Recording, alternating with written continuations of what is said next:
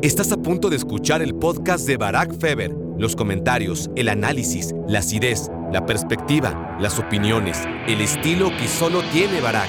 Quienes me conozcan saben que hay algo que no puedo controlar, que no puedo soportar, dentro de muchas otras cosas, y eso es que el Real Madrid gane. No tenía de qué hablar, aunque quizás hablar del desenlace de la serie habría sido bueno si se me hubiera ocurrido tres meses antes, ¿no? Y no ahora.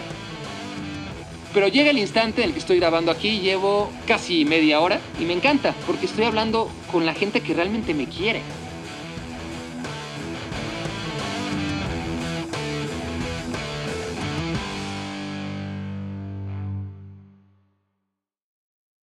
Hola, hola, hola, bienvenidos a Me quiero volver chango. Gracias por hacerme su cómplice para matar el tiempo, aunque quizás el slogan deba cambiar. Ahora creo que tengo que decirles gracias por ser mis víctimas para que yo mate el tiempo a placer. Y ustedes, de todas formas, sé que son muy pocos, pero, pero están ahí, están ahí. Y, y por eso estoy retomando más que cualquier otra cosa este ejercicio del podcast que venía siendo un éxito, pero que por diversas razones volví a aparcarlo como todo lo que hago eh, en algún momento u otro profesionalmente, esa es la historia de mi vida. Por unas circunstancias, a veces que no puedo controlar, otras veces por mi responsabilidad al 100%, dejo de hacer cosas que, que gustan muchas veces, ¿no? Y, y gracias, gracias por estar ahí.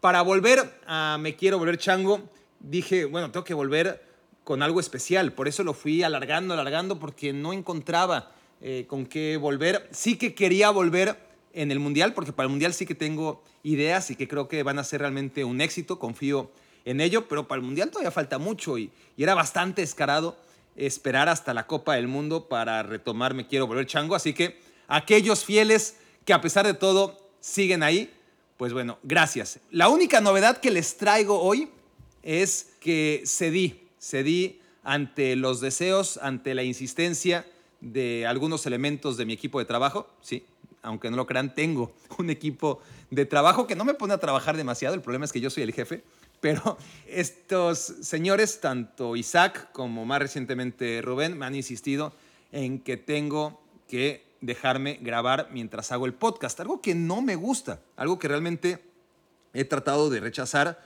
y que no hice hasta ahora y dije, bueno, si voy a volver y tengo que hacer algo diferente, pues haré, haré esa tontería de grabarme, así sea en cámara fija, como me dijeron, porque funciona. Ellos dicen que saben lo que funciona y lo que no funciona. Yo no entiendo por qué va a funcionar que me esté viendo una cámara aquí decir lo que estoy diciendo. No creo que nadie de ustedes esté perdiendo el tiempo viéndome, pero por algo me lo pidieron y si lo están viendo, este, pues bueno, gracias. Ahí está la cámara. Saludos de alguna u otra manera, la gente que dice que sabe, dice que los podcasts grabados, así sean en cámara fija y, con esta toma tan fea, funcionan mejor que los podcasts que no tienen presencia de video. A mí me gusta mucho hacerlo sin video, honestamente, porque puedo ser más yo, sobre todo como gente de televisión que ha hecho muy poco radio a lo largo de mi carrera, solamente en momentos puntuales, pues disfruto mucho la privacidad, el poder estar en paños menores, literalmente. Bueno, casi literalmente en paños menores eh, a la hora que me dé la gana aquí en el sótano de, de la casa, solamente con el micrófono. Pero bueno, ahora me estoy dejando grabar. Honestamente dije, bueno, va a haber tan poca gente que escuche este podcast del regreso y mucha menos gente aún que lo vea que aquellos que quieran verme me voy a demostrar como soy. Y como soy y como Dios me ha visto dormir, casi casi como me trajo al mundo, pero no tan así, pero desde 2000, ¿qué? Uf, desde 2000 y poco, ¿no? Desde 2002 quizás, mi jersey del Barcelona de básquetbol. Con ese me duermo prácticamente todas las noches y 20 años después sigue intacto, es un regalo. No sé si regalo, yo creo que se lo pagué. Pero bueno, me hizo favor en ese momento mi amigo Joav de comprarme en Barcelona un jersey que era muy complicado de conseguir en cualquier otro lugar, que era el jersey del equipo de, baloncesto. En ese momento yo seguía mucho al Barça, no solamente en fútbol, sino en básquet, que tenía un gran equipo. Y bueno, es un regalo que me hizo mucha ilusión y, yo muy cómodo siempre he encontrado en esa prenda la mejor para dormir desde hace 20 años, ¿no? El caso es que estaba yo con esa prenda y dije, ¿qué diablos? No me van a juzgar. Son tan pocos los que realmente van a ver este podcast en su regreso que son los que realmente me quieren, ¿no? Eh, la gente que me quiere no me juzga. En cualquier caso, cuando prendí la cámara, cuando desempolvé el micrófono, cuando me decidí, no sin ayuda del azar, y ya les diré por qué, a grabar este podcast, el regreso de Me Quiero Volver Chango, me vi a la cámara, dije, no, no, no puedo salir así, tengo que mantener un mínimo de respeto y de cordialidad para no perder a los cuatro amigos que seguramente estaban esperando la vuelta de Me Quiero Volver Chango. Así que volví a subir, me puse este polo verde y por lo menos estoy ocultando un poquito esos brazos tan flacos y desagradables ante la cámara. Bueno, ¿a qué iba? A que todo eso no me preocupa, no me preocupaba en las ediciones anteriores de Me Quiero Volver Chango, porque eran a oscuras, ¿no? Eh, como un podcast normal, como el podcast que hace reminiscencia de la radio de toda la vida. Pero bueno, estamos en una época audiovisual y aquí estoy entonces. Saludos a los que están viendo este podcast a través también de la pantalla, mientras obviamente están haciendo otra cosa. Bueno, cedí, esta es la novedad entonces, que por ahora tenemos cámara vigilándome. Yo que siempre en cuestiones de televisión me he sentido mucho más cómodo con la cámara apagada que con la cámara prendida, ¿no? Haciendo la contracrónica, haciendo los valedores, haciendo cosas, eh, no sé, comentarios, por ejemplo, en los partidos de fútbol, sin tener la cámara encima, es lo que más me gusta, pero bueno, aquí tengo la cámara y estoy tratando de todas formas de dar lo mejor de mí. Bueno, al grano. No, aquí no hay grano. De por sí me quiero volver chango, nunca va al grano y en el episodio de hoy menos, así que están advertidos.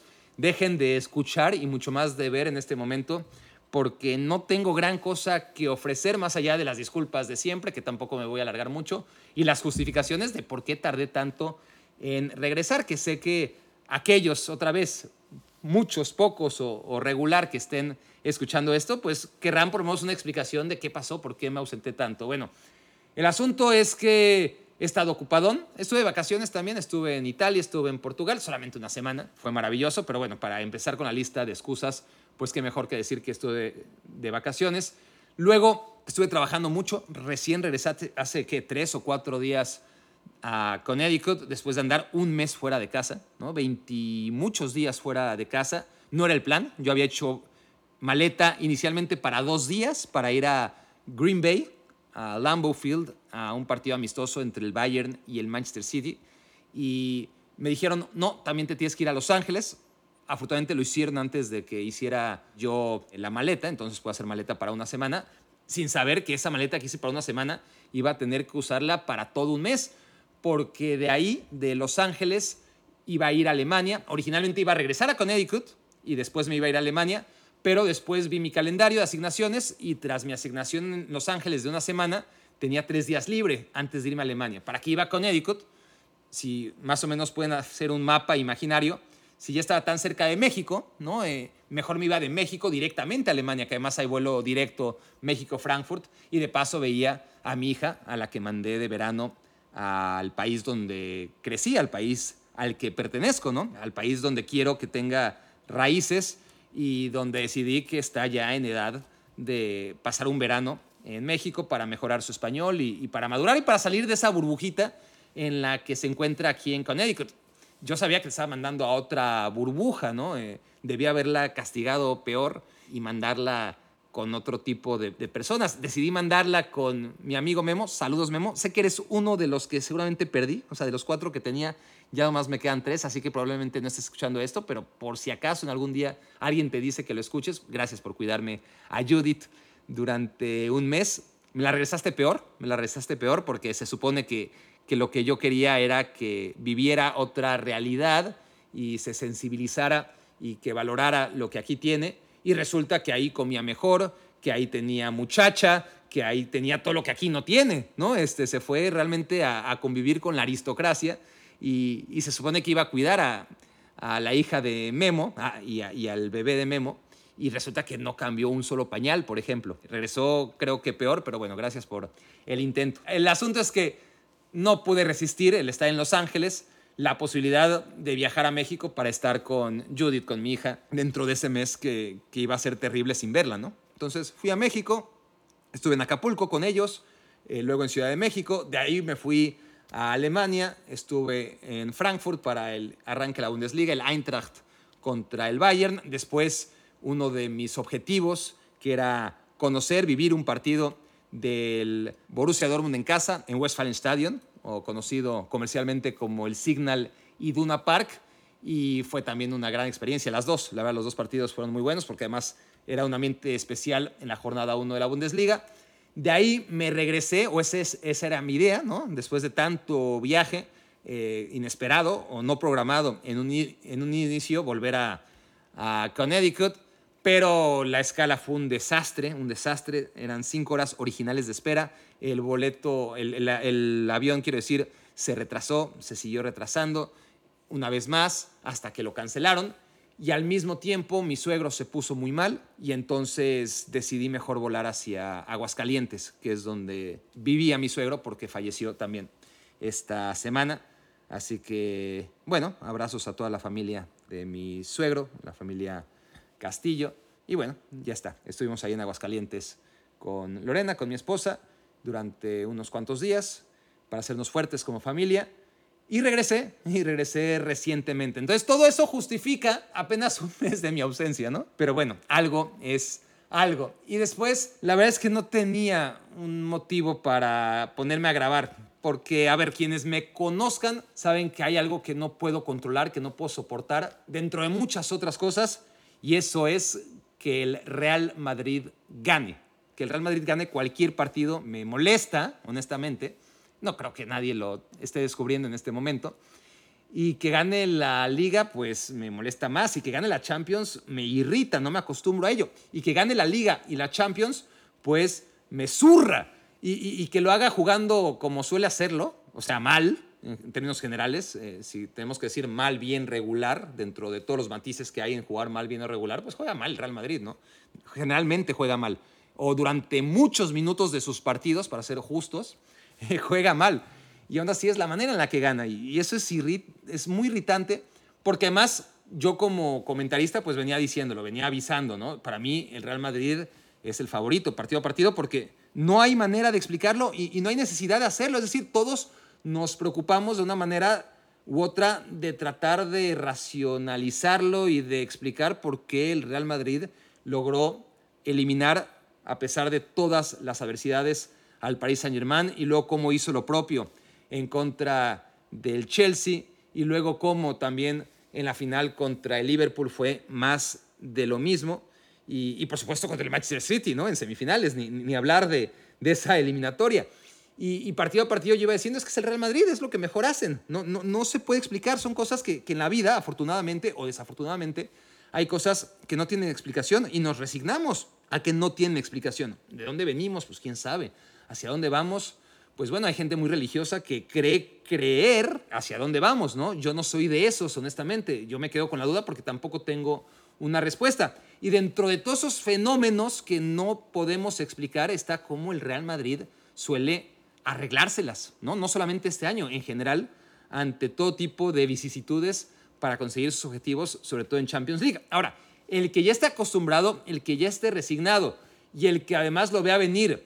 Y aún que yo sea un tipo durante, básicamente desde febrero, anunciando que, eso iba a pasar contra el Paris Saint Germain y contra el City y contra el Chelsea, que, que lo más probable es que a pesar de que no era favorito, el Real Madrid siguiera avanzando y por supuesto en la final contra el Liverpool no tenía la menor duda, bueno, que todo eso yo lo hubiera prevenido no significa que no me hiciera daño, que no me diera coraje, que, que no me quitara, en resumen, las ganas de hacer un podcast. ¿De qué voy a hablar en el podcast? Si pasa lo mismo, siempre lo mismo. A ver, voy a hablar del Atlas que salió otra vez campeón del fútbol mexicano. Pues no, ¿qué cambió? Realmente, ¿qué cambió en los últimos seis meses? Pues, pues no, no cambió gran cosa. Y el fútbol en estos momentos está en un momento tan estático en el que yo estoy seguro que podemos agarrar cualquier episodio de Me Quiero Volver Chango en el que hable del Manchester United. El Manchester United es la misma mierda, es la misma mierda, ¿no? Eh, ya no voy a hablar de Solskjaer, eh, pero de todas formas, aunque algunos protagonistas cambien, la realidad es exactamente la misma. Y en Manchester City pues sigue siendo buenísimo, pero sigue llegando a las finales de la Champions o a las semifinales y vuelve a caer con diferentes piedras, pero es prácticamente la misma explicación año tras año. Y el Barcelona, por supuesto, que sigue inundado en la porquería de la que no puede huir. Y, así vivimos en un estado en el que prácticamente todo sigue igual. Pude haber hablado de algunas cosas, por ejemplo, ahora se me ocurre eh, al Milan, pude haberle hecho justicia, ¿no? Y, y hablar de cómo el Milan logró ganar el Scudetto, pero también iba a acabar hablando del Inter. Para mí el Inter, bueno, no para mí, el Inter, les guste o no les guste, sobre todo a los milanistas, es mucho mejor equipo que el Milan. El Inter hizo una temporada en la que sumó menos puntos que el Milan. En la penúltima jornada, en un partido pendiente que tenía el Inter, el portero suplente que salió en lugar de Handanovic, regaló un gol increíble. Ahí se perdieron puntos que marcaron la diferencia.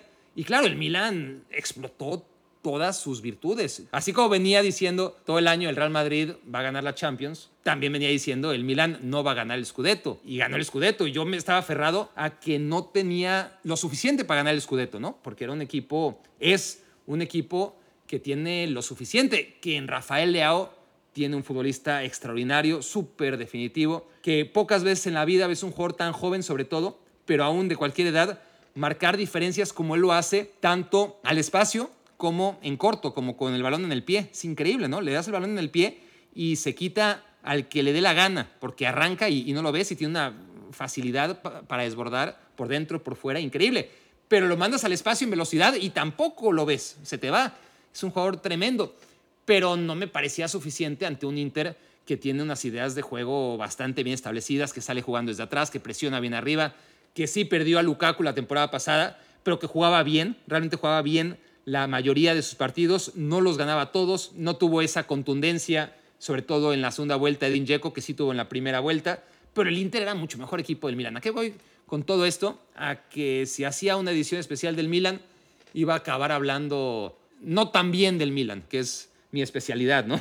De meritar a, aquellos equipos que logran éxitos. Y, y el Milan, insisto, ¿eh? con muy poco, para mí, sí, con un Teo que estuvo muy bien, Teo Hernández, con un Miñón en la portería, que, que también hay que darle su crédito. Miñón o Mañón, mejor dicho, ¿no? Magnan se escribe el portero del Milan, por si no saben de quién diablos estoy hablando. ¿Qué, qué raros nombres tienen los jugadores del Milan, ¿no? Parece que lo hacen a propósito, pero mañana en la portería, bueno, los que llegaron de Catelare para reforzar, el que no se ha ido, Salmaquer o Salemakers, como le dicen muchos.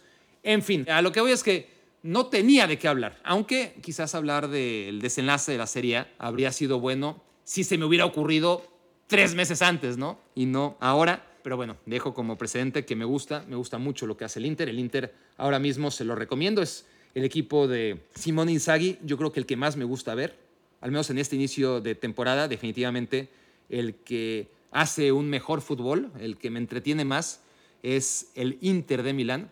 Así que bueno, si, si no han visto al Inter, si no le han dejado dos horas de su tiempo a la semana, pues creo que sería buena idea que lo hagan. ¿Por qué más me ausenté, además de mis vacaciones, de mis asuntos personales y laborales y de lo poco que me motivó la realidad del Real Madrid y cómo fue avanzando en la Champions mientras lograba además la liga, algo que siempre ha sido por lo menos uno de mis argumentos en contra del Madrid, es que el Madrid está tan lejano de la excelencia que la gran mayoría de sus Champions las ha ganado sin ganar la liga. Esa era la gran realidad del Real Madrid, en donde hasta hace poquito, antes de que Zidane lograra ganar la liga y la Champions, aquella Champions que ganó el Real Madrid en Kiev, precisamente contra el Liverpool. El Real Madrid era un equipo que o ganaba la Liga o ganaba la Champions, pero que no ganaba las dos seguidas, mucho menos el trébol, ¿no? Tan lejano de la excelencia ha estado el Real Madrid, que para mí, sí, sin ninguna duda, ¿quién puede dudar que es el mejor equipo de la historia del siglo XX y seguramente lo que llevamos del siglo XXI, increíble, pero que a la vez, muy pocas veces, ha sido el mejor equipo del momento. Eh, no, es increíble, pero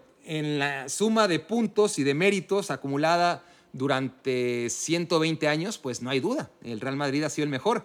Pero dentro de estos casi 125 años de historia, creo que muy pocas veces, honestamente, muy pocas veces, se ha podido decir, en este momento, el Real Madrid es el mejor del mundo. Puede ser el ganador de la Champions, puede ser el ganador de la Liga Española, puede ser muchas cosas, pero el equipo que mejor juega, el equipo que sin duda alguna, más allá de ser campeón, es el mejor equipo del mundo, yo creo que no ha sido tantas semanas el mejor equipo del mundo como debería ser, ¿no? Un, equipo con todo lo que ha ganado el Real Madrid, que sin duda es el mejor equipo del siglo pasado y probablemente del presente.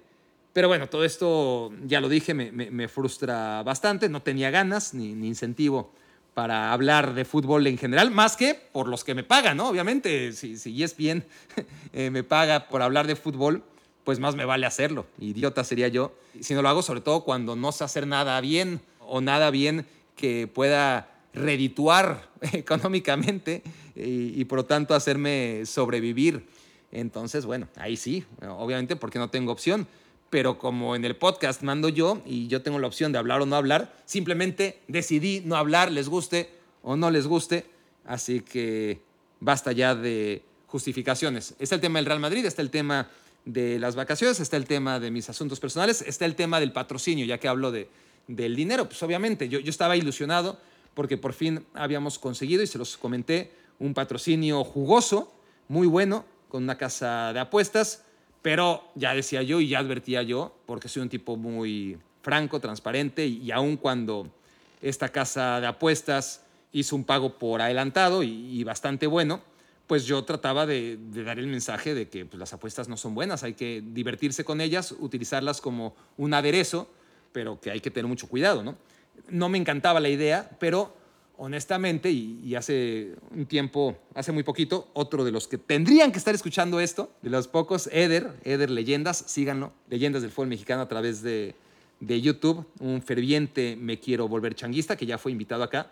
Él me decía la otra vez, oye, tengo una oferta de una casa de apuestas, no sé qué hacer porque tengo ahí un conflicto ¿no? interno. Y yo, pues sí, todos lo tenemos. Bueno, todos los que no seamos unos cínicos de primera, lo tenemos porque sabemos que, que estamos invitando a nuestra gente, a la que tanto queremos, a la que realmente le importa lo que hacemos y decimos, la estamos orillando o la estamos invitando al mal, ¿no? A, consumir, así como el alcohol es malo, las drogas son malas, el tabaco es malo, las apuestas son malas en general, te pueden divertir, pero, pero es muy difícil saber calcular hasta cuándo dejar de hacerlo, ¿no?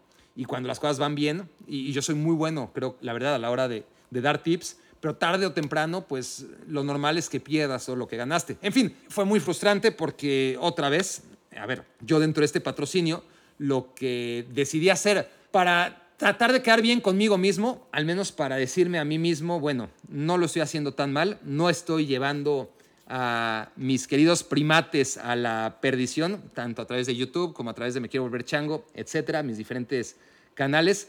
Dije, lo que voy a hacer es las campanadas de Barack Feber, es decir, voy a agarrar solamente los tips surrealistas, aquellos en los que realmente sea muy difícil que se pueda dar una sorpresa, pero donde, ojo, si apuestan poquito, pueden ganar mucho. Me, pareció a mí que eso era buena idea y la verdad lo hice muy bien y eso es lo que más coraje me da, porque descubrí o comprobé honestamente que entre las muy pocas cosas buenas que hago, una más es saber identificar las sorpresas que se pueden dar en el fútbol. Y no les importó, o sea, no, no solamente no les importó, sino que ni se enteraban. Fue algo muy frustrante porque yo obviamente me llenaba como pavo real de, orgullo cada vez que, que una de mis campanadas lograba hacerse realidad, porque, porque honestamente la posibilidad de éxito ante esas apuestas chicas, ¿no? ante esas apuestas en las que yo recomendaba apostar por la víctima, pues se dieron y se dieron muchas veces y yo no tenía palmadas en el hombro, ni feedback, ni nada de nada, y, de repente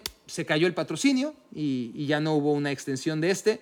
Y obviamente eso, pues, no les voy a decir que me fui a llorar y, a deprimir. Afortunadamente tengo mi ingreso por ESPN, que es el que, evidentemente, la empresa que, que me ha cobijado durante más de una década. Y bueno, todo lo demás que pueda hacer más allá de eso, pues es un extra y, estoy en una posición de mucha fortuna, pero por lo mismo, otra vez, al perder ese patrocinio y además en la manera en la que se pierde, sin ningún tipo de justificación, y cuando realmente estaba haciendo las cosas muy bien, que es lo que más coraje me da, es decir, ahí están las pruebas, que no les haya importado, eso realmente me dio mucho coraje y me desalentó, porque es honestamente difícil conseguir patrocinios y perderlos tan pronto, pues lo es aún más. Entonces, siempre lo he dicho, ¿no? Lo único que me puede orillar a hacerme quiero volver chango de manera habitual, pues es el patrocinio. Es alguien que, que pague porque esto salga una vez a la semana o una vez cada 10 días o, o según lo que acordemos, ¿no?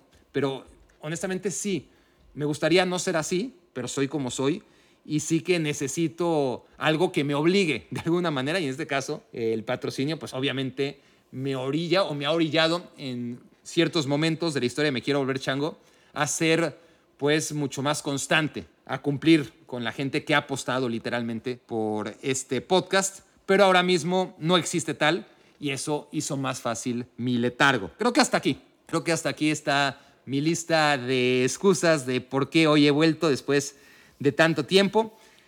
Y bueno, lo importante creo yo es que estoy aquí. No les voy a decir para ya no irme. Igual y este es el único podcast en mucho tiempo. Yo creo que no. Al final me, me motivó porque, porque yo puedo dar una lista de excusas y, y ya la di y tratar de alargar el momento lo más que pude y lo alargué. Pero llega el instante en el que estoy grabando aquí, llevo casi media hora y me encanta porque estoy hablando con la gente que realmente me quiere o le estoy hablando a la gente que realmente me quiere, a la gente que le importo. Quizás no todos los que empezaron a escucharme, pero los que están ahorita, los que están ahorita, los que sean, ¿eh? Pues la verdad gracias y, y no me voy a poner a llorar más allá de que estoy muy sensible en estos días pero es increíble. Y sí, en realidad, pues gracias, porque los que hayan empezado, pues gracias, ya no me están escuchando, pero los que siguen, pues quiere decir que realmente, aunque este podcast no he dicho absolutamente nada, pues han decidido perder mi tiempo escuchándome y, y han encontrado cierta valía en lo que he venido exponiendo. O a lo mejor todo lo contrario, a lo mejor están esperando que por fin porte algo y no lo estoy haciendo y probablemente el día de hoy no lo haré. Pero por ustedes, vuelvo, por ustedes quiero seguir haciendo esto, porque realmente vale la pena, porque me llena, porque es mi manera de pagarles tanta confianza, tanto apoyo en las diferentes cosas que hago. Algunos lo hacen a través de YouTube, otros a través de este podcast, otros a través de, mis contenidos en general en ESPN, otros desde que lo hacía en Tebasteca, otros en mis columnas, esas columnas que he dejado de escribir y que también tengo que retomar de alguna manera, pero pues es como les digo, eh, suelo, suelo ser muy decidioso y, aquellas cosas que son exitosas, hay un momento en el que las cosas ya no salen tan bien y tiro la toalla, me canso y, a veces son cosas que yo no puedo controlar y hay veces que sí, ¿no? Pero, es más o menos un poquito la historia de, de mi vida laboral, que cosas que funcionan, que, que, hago bien y que me llenan, pues las dejo de hacer. Y las columnas es una de ellas, sino la que más. Eh, mis columnas semanales que están en barackfeber.com abandonadas. Durante muchos años escribí en el diario Milenio, llegó la pandemia, mis columnas fueron una de tantas víctimas de la pandemia e increíblemente para mí, honestamente, eh, si quieren que se les sea sincero, ya que estamos en confianza ahora sí entre mis...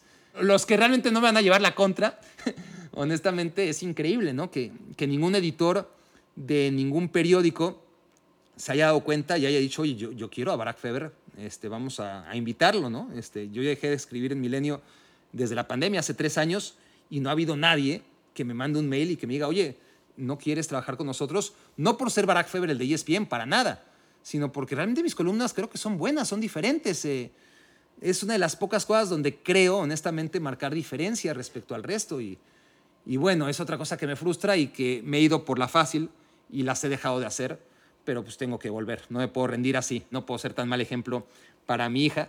Eh, pero bueno, todos aquellos que, que siguen mi trayectoria o lo que voy haciendo en el día a día y que están aquí escuchando, pues gracias porque realmente lo hago por ustedes. No lo estoy echando en cara, ¿eh? al contrario, realmente eh, les estoy diciendo la neta.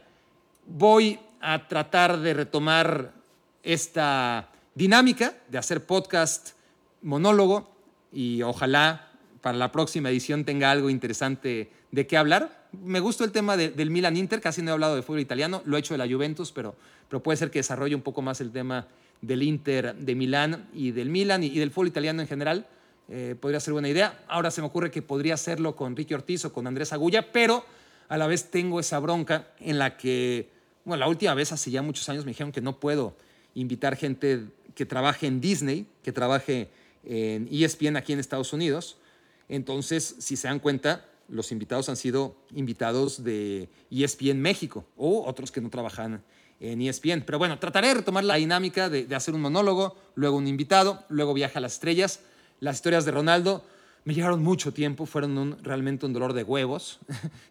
sacar toda la información y escribir y, grabar, pero, pero al final fueron un verdadero éxito y bueno, eso me, me invita, me, me, empuja a seguirlo haciendo. Van seis capítulos y la idea es que sean diez.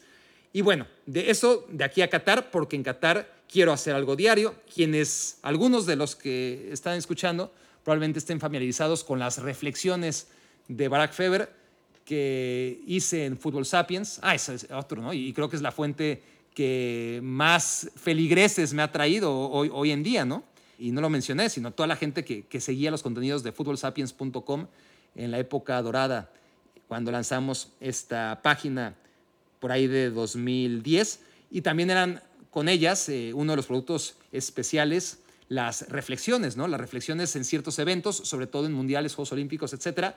Y quiero hacer las reflexiones diarias, versión podcast. Yo creo que pueden salir bien Vamos a ver, pero eso va a ser ya a partir de 90 días, tres meses, cuando empiece el Mundial de Qatar. Creo que voy a tener bastante tiempo para hacerlo, porque evidentemente no he sido seleccionado para viajar a Qatar. ¿Qué le vamos a hacer? No es, honestamente, a esas alturas de mi vida algo por lo que yo esté dispuesto a pelear ni, ni llorar. Ya fui a suficientes mundiales y a Juegos Olímpicos y a Eurocopas y a Copas América y, demás, pero es un reconocimiento del trabajo que, siempre te deja un poquito de, malas sensaciones.